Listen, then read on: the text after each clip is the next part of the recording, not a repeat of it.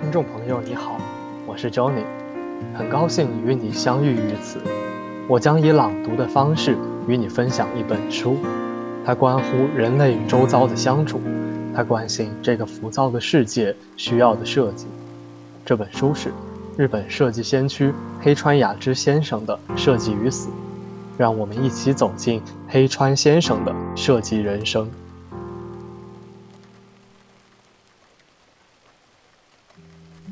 不足是缺陷，过之犹不及。二零零九年一月二十一日，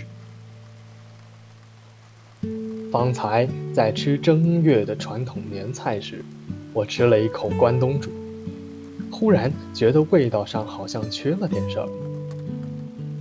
之前佣人说：“请来尝尝味道吧。”当时我就发现差了点什么。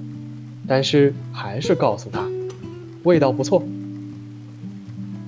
现在这道菜中虽然各色食材一应俱全，我依然感到少了那么一点点滋味。在我记忆中，过去也有这种差点什么的感觉，不是好吃或难吃的问题，而是不足或过多的微妙差别。设计当中也存在少一点不可，多一点不行的状态，而且不多不少，恰到好处的感觉与设计理念一样重要。另一个例子是元旦的早餐，吃的是我喜欢的小鱼店主。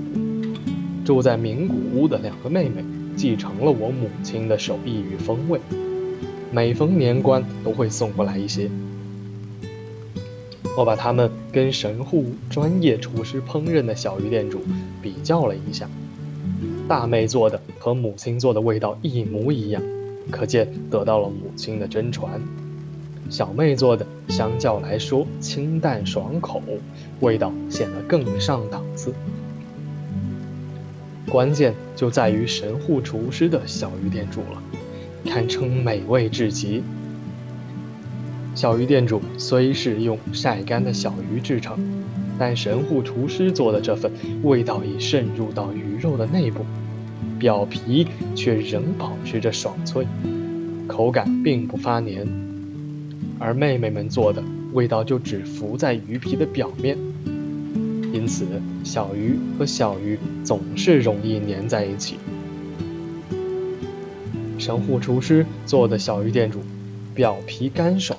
却越嚼越有滋味。这种差别到底源自什么呢？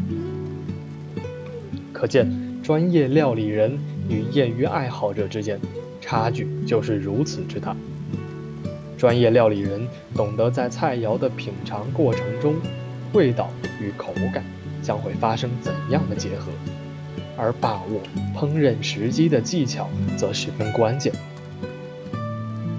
小鱼店主刚咬下去的时候，酥酥脆脆的咔嚓一声，然后浓香就慢慢肆意在舌尖，这样的滋味才堪称美妙。好的设计也是如此，既不过度，亦无欠缺，那种恰如其分的适度感十分美妙。如同料理，即便百味俱全。但是否能够做到浓淡得宜、平衡有致，至关重要。在设计中，人与物之间发生怎样的联系，也属于设计的一部分。看到并触摸每一件物品，会发生怎样的感受？刚刚开始使用物品时，以及用惯了之后。又分别有什么感受？关注这种人与物发生联系的过程，重要性不可忽。